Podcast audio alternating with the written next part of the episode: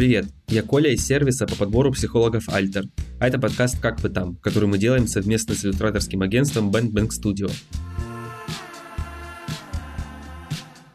В этом подкасте мы рассказываем истории людей, которые оказались в вынужденной эмиграции. Наши гости – иллюстраторы и дизайнеры из Bang Bang Studio, которые делятся своими историями и проблемами при переезде. Сегодня у нас в гостях руководительница иллюстраторского агентства Bang Studio Юлия Синицына. В этом выпуске вместе с Юлей мы поговорили о горизонте планирования, как строить хоть какие-то планы во время неопределенности, какое упражнение помогает Юле чувствовать себя хорошо, когда сложно строить долгосрочные планы. Мы порассуждали, что хорошего в тревоге и страхе и как они могут помочь. Можно ли научиться планированию как навыку, и как можно себя поддержать, если рушатся уже построенные планы. Все настолько было неопределено, я настолько не понимала, как все это будет. Я никогда не забуду день, когда я им это все объявила. Как и какую поддержку получила от них. Все возникающие сложности я стараюсь решать с холодным умом, замирая. Это мое такое свойство. Перемена вот этих вот энергий внутри. Новые люди, новые обязанности, новая ответственность у людей. Это всегда к лучшему.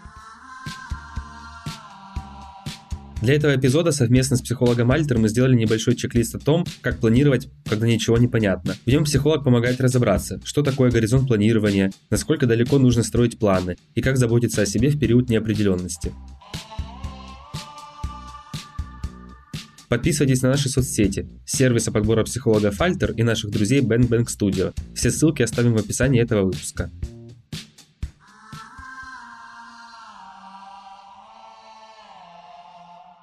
Перед тем, как мы какие-то вопросы составляем, я немножечко шпионю за гостями, стараюсь там найти какую-то информацию, которая есть. Ты сейчас живешь и находишься в Италии. Можешь, пожалуйста, нашим слушателям э, рассказать, как давно ты уехала, как осваиваешься на новом месте? Может, какая-то вот такая предыстория у этого есть? Как это все происходило? На самом деле страшно осознать, как быстро бежит время. В Милане я с конца мая продолжаю до сих пор говорить себе, что я приехала ненадолго, но сегодня осознала, что уже сентябрь. Кстати, такой интересный факт. Особенное осознание ко мне пришло совсем недавно, в тот момент, когда я обнаружила себя в Икее покупаю подушку и сковородку. В тот момент я слушала как раз э, этот подкаст, э, выпуск с Катей Мурысиной. Ее слова очень сильно отозвались во мне. Коля сейчас представь, значит, такую картину. Я стою в отделе кухонных товаров, выбираю эту сковородку и буквально начинаю плакать от того, что я вообще не понимаю, как я здесь оказалась и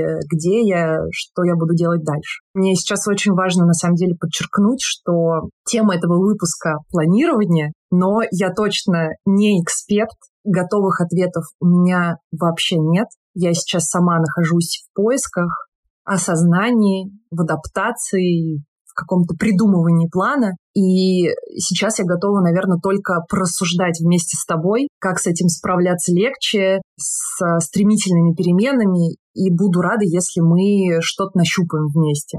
Жизнь в Милане, она в целом такая же интенсивная, как в Москве, плане передвижений, людей, событий. Возможно, отчасти поэтому мы выбрали этот город. Но я застала, на самом деле, очень необычное для себя время — лето, когда город, такой мегаполис в Италии, становится абсолютно пустым. Все разъезжаются на каникулы, и в какой-то момент я почувствовала себя буквально наедине с городом. На моей улице, где я живу, в обычное время она с большим трафиком, не было ни машин, ни людей вообще. Это очень странное чувство. Ты такой вроде бы приехал, но ты один. Также приходится привыкать э, к особенному расписанию работы всего, потому что я привыкла, что в Москве я могу ночью отдать э, вещи в химчистку, сделать маникюр, поесть, э, попить, посмотреть кино, доехать на автобусе с одной части города в другую, и это все происходит в любое время суток. Здесь нет, и это очень интересный опыт перестройки, такой адаптации под новые правила. Интересно звучит. А что ты, кстати, по этому поводу чувствуешь, вот когда ты заметила, что людей мало, и ты осталась, как ты сказала, один на один с городом? Тебя это как-то напугало или наоборот ты такая подумала, о, ну хоть там сейчас спокойно похожу, посмотрю все? Меня это наоборот подуспокоило, что у меня есть время просто погулять, просто осмотреться, понять, где что как находится, как что расположено, не спеша, без какого-либо давления, без вот этого фома, знаешь, что происходят какие-то очень быстрые события, мероприятия, открытия, и тебе нужно туда идти, потому что ты можешь что-то упустить, ведь ты сюда переехала, чтобы искать новых людей, знакомства, но этого сейчас не происходит, и ты на законных основаниях можешь просто спокойно дать себе время, не выходить никуда, или выходить, но быть в одиночестве и просто прогуливаться, осматриваться. Я просто еще думаю вот э, про себя в этом смысле, что я, например, когда прихожу куда-то, мне иногда не хватает движения людей вокруг, Бывает, что вот просто присутствие даже вот этих незнакомых людей рядом, они просто тусуются, как будто бы чуть-чуть больше чувствуешь себя частью вот этого комьюнити. Подумал, интересно, вот как тебе в этом смысле? Ну, прикольно, что такое законное основание почилить, наверное, да, появилось. Тебя никто никуда не подталкивает. А, вообще, в целом, а, я человек, любящий одиночество и вообще проводить время сама собой, получила на законных основаниях такое время, такую возможность Как я уже вначале говорил еще, да, до этого, что в выпуске с тобой мы хотим поговорить о горизонтах планирования, а особенно сейчас еще ситуация неопределенности такая, кажется, что с 24 февраля в долгосрочном планировании вообще у всех проблемы, количество тревоги возросло. Можешь, пожалуйста, может, тоже рассказать, как ты себя чувствовала в момент, когда принимала решение уезжать из России? Какие чувства тебя сопровождали? Насколько удобно планировать что-либо сейчас в Милане? Потому что, как ты сказала, что в Москве ты могла это сделать ночью, там, в любое время суток все суперкомфортно, то сейчас по идее, как-то по-другому, мне кажется, это должно было измениться. Немного вообще в целом погружу в контекст. Я сейчас э, руковожу иллюстраторским агентством. Мысли о развитии и выход на международный рынок у нас были всегда, но это стояло не в приоритете, так как не хватало на это просто банально времени. Всегда было очень много «но». Надо сделать исследование, надо наладить все дела окончательно здесь, чтобы заниматься новым, надо это, надо то. В начале года этот пункт стал актуальным как никогда. Интерес э, в зарубежных компаниях, агентствах, выход на новых клиентов стало просто необходимостью, чтобы выжить, чтобы бизнес выжил, и чтобы наши иллюстраторы и дизайнеры чувствовали себя уверенно и не теряли в доходах, а также мои сотрудники. Приняли решение, что или сейчас, или никогда, и мы идем туда, где страшно, мы пробуем совсем неизведанное без какой-либо подготовки, разберемся по ходу действий. И вообще в целом, думаю, эти слова олицетворяют э, все предпринимательство чем я пытаюсь заниматься прямо сейчас. Про чувства перед отъездом. Я скажу честно, мне было совсем не до них. Я получила визу, решила не переносить билет на самолет, и до отъезда мне оставалось, наверное, меньше недели. Я быстро готовила нужные документы, я собирала вещи, покупала нужные штуки, закрывала свои хвосты в московском офисе, стиснув зубы и, знаешь, зажав вообще все свои чувства. Просто вот так вот в кулачок. Наверное, все о чем я переживала сильнее всего, это о команде. Как они воспримут, не испугается ли, не порушится ли вообще все. Я никогда не забуду день, когда я им это все объявила, как и какую поддержку получила от них. Вообще поддержка и опора от моей команды — это такая красная нить всех моих э, месяцев этого путешествия.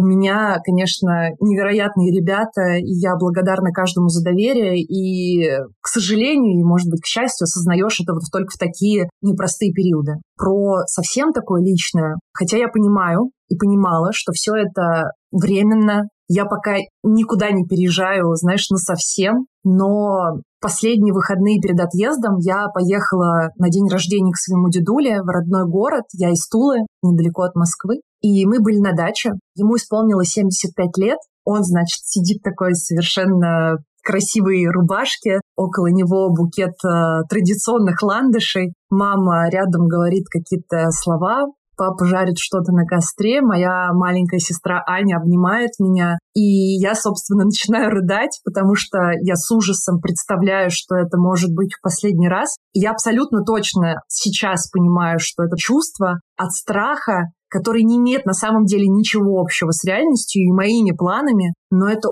очень сильно зудело, это мне не давало расслабиться. К слову об отъезде я рассказала только родителям, как раз вот в эти выходные, за пару дней до самолета. Мне очень не хотелось их как-то напугать. на самом деле остальная часть семьи потихоньку узнает о моем местоположении сейчас, только сейчас. Наверное, это такой мой своеобразный, странный способ позаботиться о родных, делая вид, что в этом стремительно меняющемся мире у нас все без изменений, у нас все спокойно, у нас все стабильно. Как ты себя сейчас чувствуешь э, относительно этого вопроса? То есть, ну, когда ты сказала, что когда была с дедушкой, с папой и с сестрой, да, и ты подумала, что это все в последний раз, но ты сказала, что это гиперболизировано, то есть как будто бы ты сейчас уже думаешь, что как-то изменилось, да, твое мнение по этому поводу? Мне очень сложно. Вроде бы абсолютно простой вопрос, как ты себя чувствуешь, как твои дела, но мне кажется, я до сих пор не научилась на него отвечать. Мое настроение, оно супер непредсказуемое, оно раскачивающееся, оно такое турбулентное, потому что события разворачиваются очень интенсивно, буквально каждый день. Один день ты самый радостный такой человек, в другой стране, с ощущением, что все идет по плану, с новым опытом, а потом буквально там, может быть, даже в этот же день или на следующий, все резко скатывается на такое эмоциональное дно, где очень много страхов, где очень много тоски и такого разочарования в людях и в каких-то событиях. Мне, если честно, все равно до сих пор сложно рассказать, как мои чувства сейчас и как мои дела сейчас. Не люблю этот вопрос. Мне кажется, что в этом тоже есть про планирование что-то и про какие-то штуки. Почему-то показалось, что когда ты вот в Милане, то тебе нужно как-то более дисциплинированно теперь планировать, что делать, и буквально вот там вставлять в календарь. Тут вещи в прачечную, тут пойти оплатить вот это, пойти поесть, зайти в магазин. Как отличается в этом смысле привычка э, планировать день, неделю, может быть, там месяц, как это было в Москве и как это происходит сейчас? Планирование дела сейчас для развития международного направления особо мне это не мешает, потому что все дела у меня в компьютере. Сейчас я на такой стадии подготовки. Мы делаем сайт, я веду переговоры с разными художниками. В общем, это такая больше аналитическая, ручная работа, которая не зависит сейчас от э, клиентов или каких-то других людей. То есть в этом смысле я пока не страдаю. В плане открытия каких-то новых счетов, каких-то документов о моем легальном существовании в этом городе, эти дела у меня ставятся в самый приоритет, потому что я должна подстраиваться под места, которые работают открыто сегодня. В Милане и в целом в Италии все открыто очень странным образом. Там условно с 9 утра до 11.30, потом мы имеем, значит, очень такой долгий вальяжный обед, потом мы снова открыты пару часов, все по вызову, все по записи, и потом все, баста, мы идем на аперитивы. И поэтому под э, дела, которые зависят у меня от города, я, конечно, их ставлю в приоритет и выполняю их сначала, а потом уже свои личные штуки. Пока не начались какие-то здесь личные встречи с новыми художниками, иллюстраторами, они начнутся уже вот в э, сентябре, у меня уже есть какие-то запланированные договоренности, и вот там уже, наверное, повеселимся по поводу выстраивания какой-то рутины. Для меня это на самом деле супер актуальный вопрос, и уже долгое время, наверное, в Москве я бежала вообще в целом от любой рутины в личной жизни.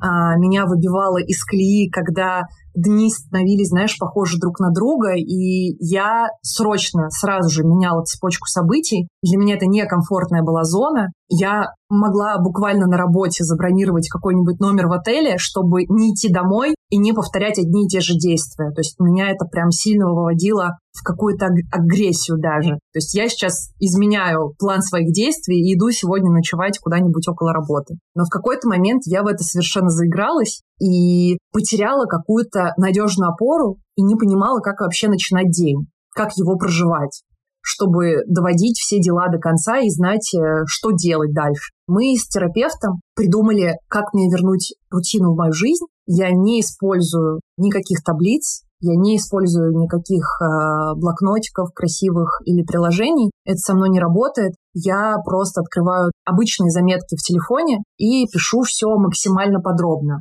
Например, 7.35 просыпаюсь, 7.40 пытаюсь проснуться, лежу, тянусь, 7.50 иду ставить чайник, 8.00 принимаю душ, чищу зубы, 8.20 завариваю кофе, пью не спеша, 8.40 заправляю кровать, выбираю одежду, собираю сумку. Вот прям супер-супер подробно. В мельчайших подробностях, да, чтобы ни один свободный слот времени меня не заставлял тормозить и о чем-то думать. Когда я не ленюсь это делать, честное слово, мой день становится очень продуктивный, очень спокойный эмоционально. Но скажу честно, вот сейчас в Милане мне еще не удалось выстроить свою рутину, и я очень поэтому скучаю. Сейчас в процессе адаптации к новому району, к разделению своих обязанностей по московскому офису и делам по новым направлениям по составлению своего какого-то личного расписания, типа йога, тренировки, кино, звонок с подругой.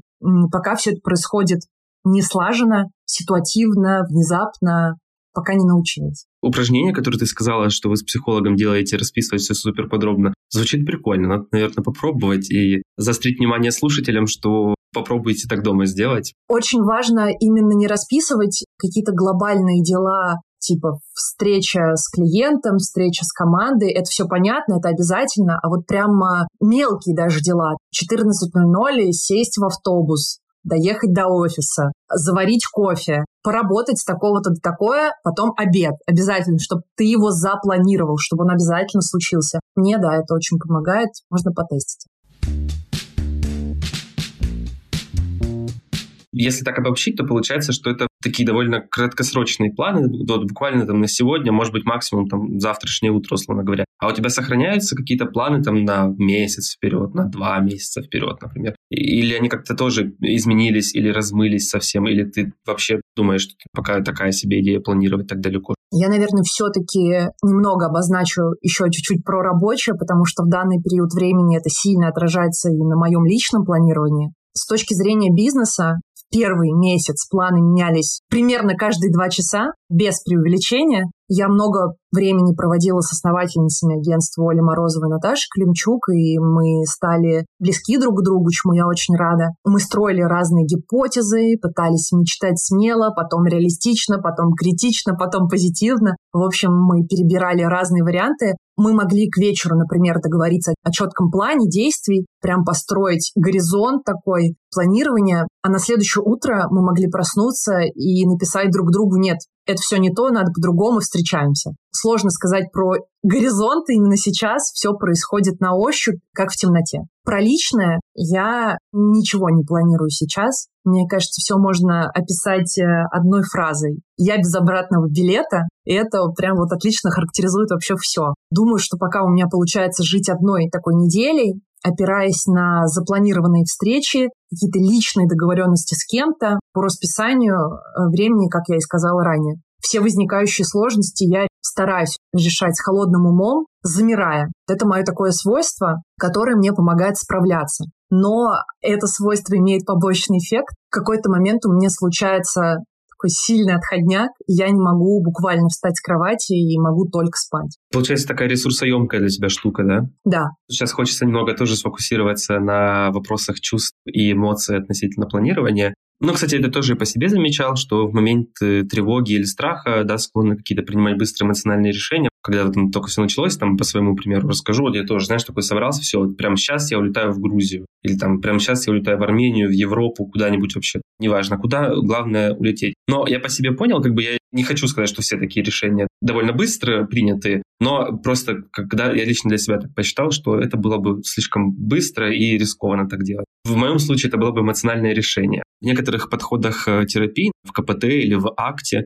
там тоже ветка КПТ, психологи прям помогают тебе в терапии тренировать такой навык, типа как рассоединение со своими эмоциями, намеренно отложить момент принятия решения. Вот даже мне психолог, терапевтка говорила, что типа если что-то хочется, прям аж жопа горит, то намеренно отложи, и посмотри там через час хотя бы на это решение снова, как ты будешь к нему относиться. А можешь ты привести какие-то примеры ситуации или рассказать свой опыт, как лично тебе удавалось разделяться со своими чувствами для того, чтобы принимать более взвешенные решения, более холодные решения? Или, например, как тебе наоборот, да, ты принимала какие-то решения, будучи под действием страха, тревоги? Может быть, получится привести таких, знаешь, как два полярных примера. Вот здесь решение с холодной головой принято, а здесь, наоборот, вот, вероятно, это было эмоциональное решение. Вообще страх и тревога заставляют человека не медлить, не откладывать, как раз действовать. По крайней мере, так это работает со мной. Это такой сильный мотиватор, хоть и не позитивный. Пока не припрет, знаешь, ты не будешь заниматься, как я, новым направлением или думать глобальнее. Постфактум, конечно,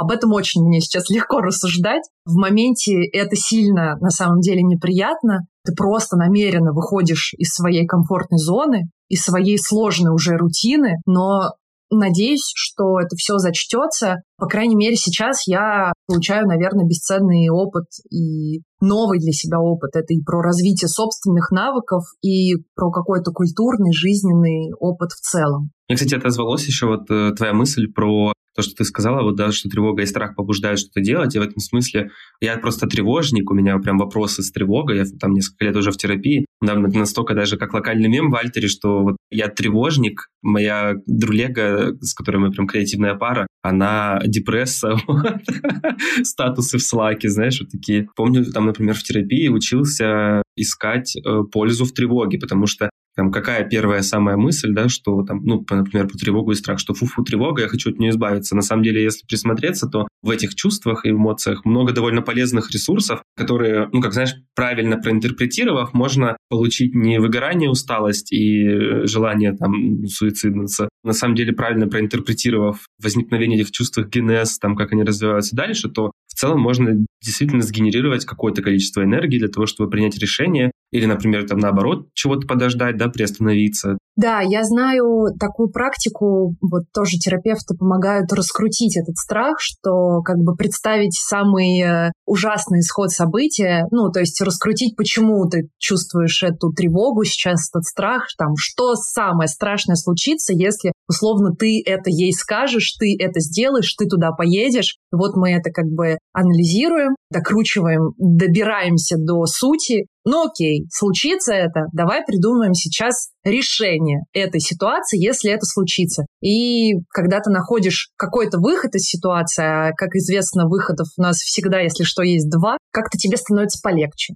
Вот э, сказала про представить самый худший сценарий, да, есть такое упражнение, кстати, я просто в КПТ работаю, и там тоже есть такое упражнение, там прям с процентами, короче, вот прям как по КПТшному очень. А мне помог больше, что странно, кстати, потому что я всегда думал, что я супер-гиперрационал чел. Наоборот, помогла история, когда вот в акте, которая типа терапия принятия ответственности, там про принятие тревоги, там про контакт с настоящим, там про осознанное дыхание. Вот мне почему-то больше это помогло. И я такой, очень странно, что вот эта старая добрая рационализация не сработала, а вот это сработало.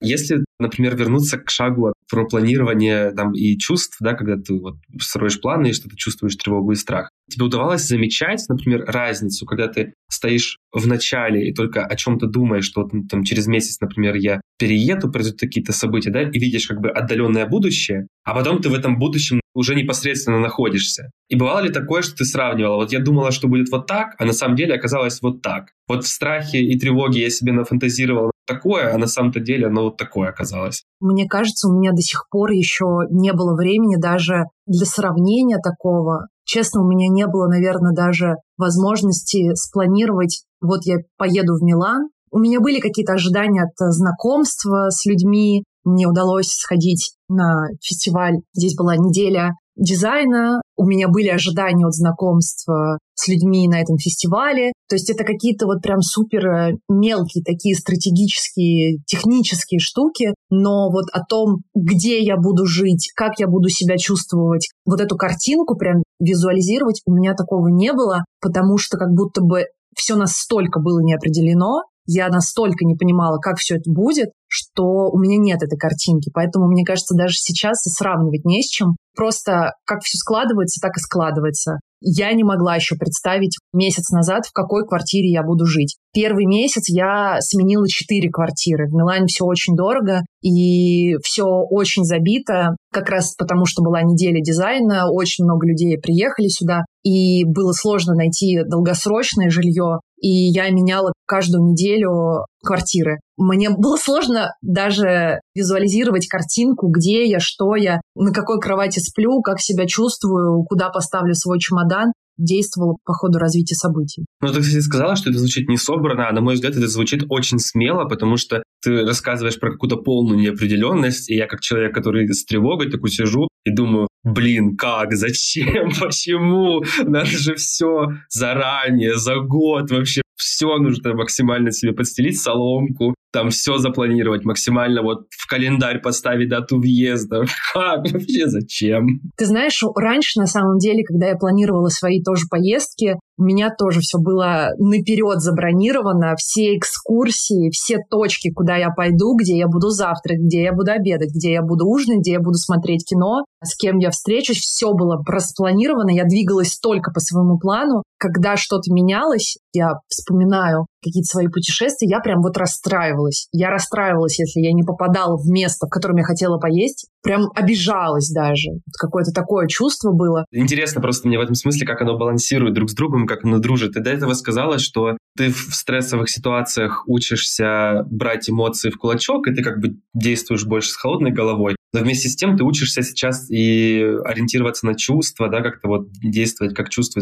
Как это получилось совместить или как это получилось переключить этот переход? Мне кажется, он как-то немножко ну, поменял подход в этом смысле. Я пока в процессе принятия этого, то есть э, ты просто отлавливаешь, наверное, в процессе, что вот сейчас идет все не по плану, и ты такой, ага, Сейчас надо с этим вот поработать. Ничего, сейчас э, пофиксим. Сейчас что-нибудь будет. Ну, мне кажется, я еще пока не могу поделиться прям каким-то секретом э, или правильным э, подходом. Я, мне кажется, сама пока еще отлавливаю вот этот момент, что так, Сейчас мы просто расслабимся и не будем реагировать на то, что не сбылось. Пытаюсь отловить это чувство, переговорить с ним и постараться полегче отнестись знаешь, как в медитации. Поймать эту мысль, подумать о ней, что ты ее поймал, и спокойненько отпустить и продолжить дальше, постараться ни о чем не думать. Знаешь, кстати, вот еще подумал про вот это вот, что ты движешься прям на ощупь, да, без четкого плана. Я тут вспомнил микроисторию своего, и у меня когда тоже были какие-то планы, или там, например, относительно будущего была тревога. Знаешь, еще вот в прошлом году, когда еще вот, да, ни про какие нападения вообще речь не шла, и даже ну, подумать, да, было об этом глупо. У меня все равно были с этим проблемы, честно говоря. И в какой-то момент, после какой-то сессии, я такой ловлю себя на мысли, что я как будто бы себе доверяю, и вот я как будто бы ну, вот нахожусь в себе, в своем теле, мне хочется сказать себе там типа «добро пожаловать домой», и я понимаю, что мне как будто бы не нужны долгосрочные планы, потому что я уверен, что я что-нибудь придумаю в моменте. Я не умру, да, ничего такого не произойдет. Я точно выпутаюсь, что-то придумаю точно. У меня там есть деньги, какие-то ресурсы, может быть, я что-то с этим сделаю, может быть, я что-то придумаю. Ну, короче, выкручусь в последний момент. И удивительно, как в этом смысле самоощущение, вот, как ты себя чувствуешь в целом, веришь ли ты себе или в себя, как дальше план идут, насколько в этом смысле может необходимость долгосрочного планирования отвалиться, и может остаться только такой какой-то общий размытый план. Ну вот через три года я, наверное, буду делать что-то вот это или вот это. Черт его знает, как конкретно это сложится. Когда у меня меняются планы в целом, в последнее время они меняются ежедневно, я буквально вслух э, себе говорю, так, окей, ничего страшного, сейчас я все перепридумаю, я решу это, сейчас все будет хорошо, я справлюсь с этим. И для меня важно это действительно проговорить вслух самой себе, потому что никто мне это не скажет, а я обычно тот человек, который первая фраза «ничего страшного не случилось, сейчас все будет нормально». Вот я прям напоминаю себе это, я сама себя смогу вытащить откуда угодно. Я прям беру паузу, например, спускаюсь, иду за кофе, именно прохожусь ногами, делаю вот шаги. Для меня это очень важное упражнение как-то для успокоения, знаешь, нервной системы, похоже на технику EMDR, кажется, она называется способ. Легче мне перерабатывать информацию и немного вот затушить вот этот пожар реакции, переключиться на мир, посмотреть по сторонам, вернуться и еще раз сказать себе, так, сейчас я все решу и придумать все заново. Еще как-то пережить вот эту перемену планов мне очень э, классно помогают упражнения уборка по дому. В момент уборки я успокаиваюсь, я могу подумать, и мне это помогает прям приходить в себя, про вот эту вот полезную схемку, я тогда сейчас еще раз напомню, да, что ты делаешь. То есть ты берешь и просто, условно говоря, супер подробно себе по часам, по минутам стараешься расписать, что ты делаешь. Там проснулись, потянулись, улыбнулись, почистили зубки, попили кофе. И для меня важно на самом деле очевидный, легкий, не супер какой-то fancy способ, то есть это обычные заметки в телефоне, то есть это просто строчки, куда ты можешь в любой момент взять свой телефон и вбить без какого-то красивого шрифта, без красивой ручки, без красивых страниц э, с красивой обложкой. Вот это обычные заметки в телефоне, в котором у тебя есть доступ э, каждую секунду. абсолютно подробное описание всех твоих действий. Просто когда у тебя начинается какое-то падение мотивации и непонимание, что мне сейчас делать? По-моему, я лучше пойду посплю, просто спрячусь от всех проблем, потому что вот мой способ э, избегания всяких решений проблем, я просто иду спать, засыпаю и могу себя уже обнаружить часов в 10 вечера, проснувшись больной головой и пониманием, что сейчас мне нужно все доделывать, что я пропустила, и от этого рушится просто ну, любая выстроенная рутина. Поэтому вот нужно максимально подробно расписать, что в какой-то момент ты теряешься, такой смотришь свою заметку, находишь нужное время и просто возвращаешь себя к этому расписанию. Когда я не ленюсь это делать, это прям мне безумно помогает. Но вот важно каждый вечер или каждое утро создавать себе такой план. Лучше с вечера, чтобы утром была мотивация проснуться и действовать сразу по таймингу. Так все, кто слушает подкаст и будет его слушать после записи, запомните это упражнение. На твой взгляд, э, можно ли научиться планированию как навыку? И если в этом смысле про принятие неопределенности, можно ли, например, и этому научиться как навыку, на твой взгляд? Мне кажется, что да. У меня еще нет опыта родительства, но я рискну предположить, что это нечто подобное. Когда у тебя нет варианта не быть гибким каждую минуту, люди этот навык приобретают уже в процессе. Для кого-то это абсолютно шоковая терапия, а кто-то переживает это чуть легче. И, к сожалению, потому что ну, это неприятное чувство, как правило, чем больше ты решаешься встретиться с этой неопределенностью лицом к лицу, не отвергать ее, а идти и пробовать, тем больше ты становишься профессионалом в гибкости. Ты становишься таким а, бесстрашным решалой. Вот я очень стремлюсь э, к определению себя вот э, как бесстрашная решала. Мне очень нравится эта характеристика. И чем больше я решаюсь сталкиваться с этой неопределенностью, тем легче мне реагировать дальше на сложные проблемы, что окей, у меня уже есть такой опыт, я с этим справлялась без паники. Мне пришла в голову такая ассоциация. Кажется, что вот пойти навстречу лицом к лицу вот этой бездне неопределенности, это какое-то довольно маловероятное действие, которое может сейчас произойти, да? Ну, то есть ты как бы,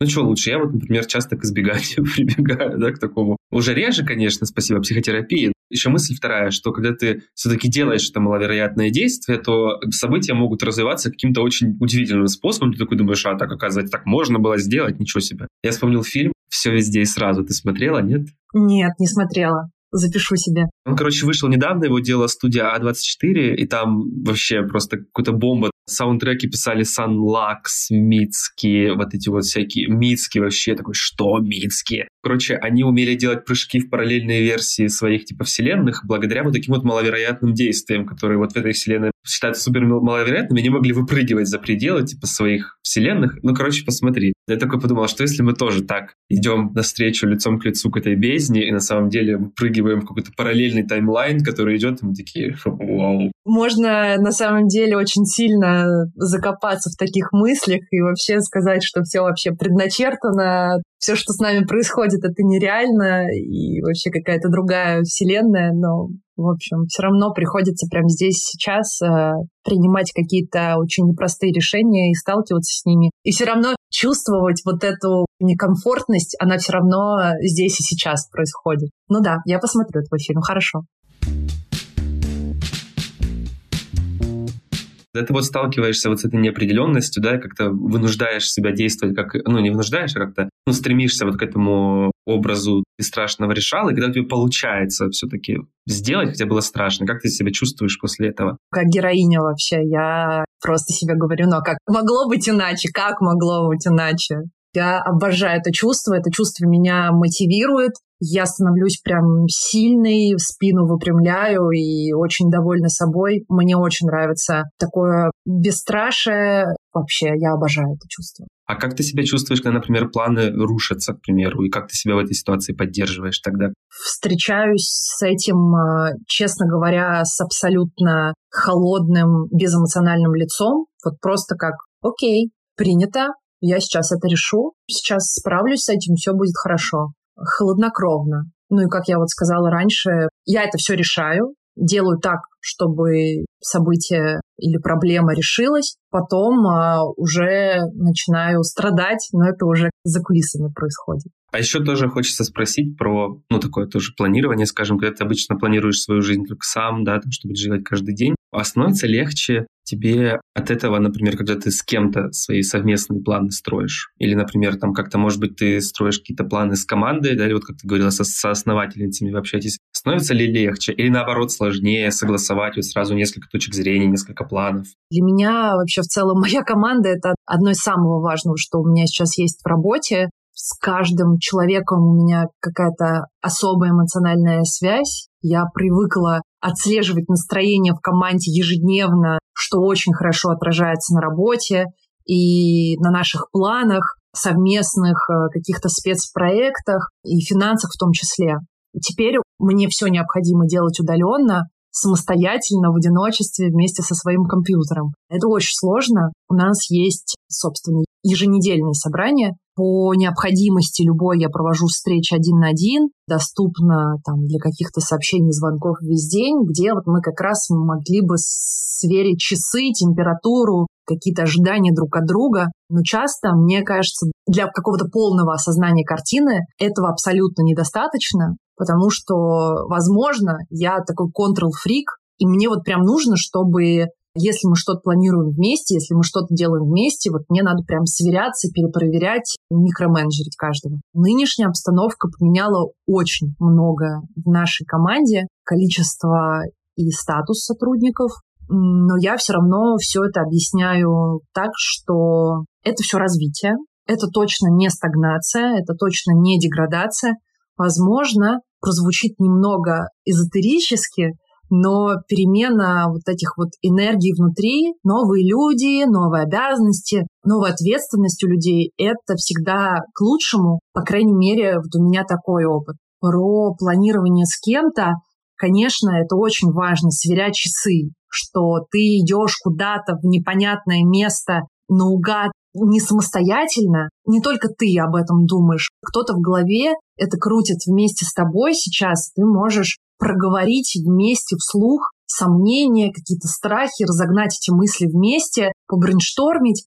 Конечно, тебя это очень сильно поддерживает. То, что у тебя вот есть такие люди, мои вот основательницы, мои ребята, с которыми ты можешь честно в такой доверительной обстановке сказать, слушайте, я вообще сейчас не понимаю, что происходит, мне нужна помощь, можно я просто тебе сейчас позвоню? Вот у меня буквально такое было недавно с моей сотрудницей из отдела SMM. Я ей просто сказала, Настя, мне сейчас нужно проговорить конкретно тебе задачи, которые я собираюсь сделать в ближайший час. Мне нужно, чтобы ты их послушала, потому что мне кажется, что я собираюсь делать какую-то ерунду, которая в итоге будет не нужна. Можно я тебе это скажу? Да, конечно, можно. И вот я ей все проговорила, она послушала меня, сказала, да, это все нам нужно, это звучит вменяемо, и я только после этого пошла делать. То есть вот буквально иногда доходит до такого. Или иногда у нас, например, проходит какая-нибудь встреча с продюсером, и там мы сверяем какие-то данные по финансам, и мы забываем, например, отключить звонок, и просто сидим друг с другом, тихо работаем. Я по камере, а этот человек сидит в офисе, и просто от этого становится как-то спокойнее, что вот мы вместе в одном пространстве работаем. Просто молча, ничего не говоря, может быть, иногда какие-то шутки отпускать, но меня это очень сильно поддерживает. Круто. Это супер идея, кстати, про просто созваниваться и как будто бы в офисе сидишь в старом добром. Я, конечно, уже там, знаешь, типа несколько лет на удаленке работаю, ну и только удаленные вакансии рассматривал. Но вот это вот время, когда в том же везете мы работали, у нас там был большой классный офис, и ты такой ходишь, с коллегами там поговоришь. Это качество работы сильно другое, когда ты видишь э, улыбку коллеги, когда ты видишь э, расстройство коллеги, когда ты слышишь банальное вот это вот, вот этот вздох э, посередине дня. Это совсем другое качество взаимодействия, и мне его очень не хватает. Мне очень не хватает вот этого ощущения положить кому-то голову на плечо, чтобы как-то обняться. У нас очень сильная связь с ребятами. Но ничего, учимся перестраиваться, учимся новым реалиям. Когда мы встретимся, я думаю, что это будет встреча столетия. Я очень жду ребят, очень жду, когда мы все заобнимаемся, чокнемся бокалами, я им все расскажу, они мне все расскажут. Это просто такой новый опыт у нас в наших отношениях в том числе. Хочется такой последний вопрос задать. Сможешь два, три, пять, сколько хочешь дать советиков коротких, например, как себя поддержать, если настроил себе планов, а в итоге ничего не получается или получается всего там 5% планов реализовать? Советики, наверное, я прям вот не могу дать, так как не эксперт. Все, что мне помогает, это пойти поспать. Мне становится сразу же легче и как-то проблем немного подутихают. Сходить погулять, прям пройтись ногами, подумать, послушать музыку, отключиться от компьютера точно и просто походить ногами сделать вот это упражнение тук-тук-тук-тук ногами, когда ты просто перебираешь, и твой мозг немножко остывает тебя вот эти чувства нагнетания, они немножко растворяются. Написать план конкретный, четкий, подробный о дальнейших твоих действий, что ты собираешься делать. Начиная от бытовых штук и заканчивая работой. Что ты собираешься делать. И просто следовать ему, но не ругать себя, потому что все, с чем мы сейчас сталкиваемся, это абсолютно нестандартная ситуация. Никто не знает правильного ответа, вообще никто. И на самом деле это тоже такая выигрышная штука, что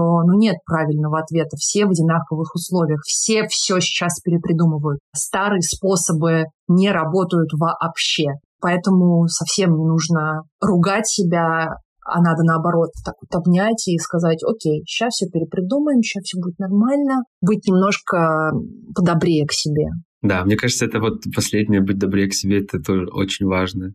Юля, спасибо тебе огромное, что ты пришла и рассказала про свой опыт и про свои переживания. Мне кажется, получилось искренне и откровенно, и прикольно очень. Коля, мне ужасно приятно познакомиться с тобой. Я хочу большое сказать спасибо за возможность вообще немножечко приостановиться и поговорить э, с собой, как-то рассмотреть свои чувства, наконец, э, повнимательнее. Большое спасибо за возможность открыть наших иллюстраторов с другой стороны, услышать их и познакомиться мне, в том числе с ними, моей команде. Мне было очень приятно с тобой болтать сегодня. Спасибо.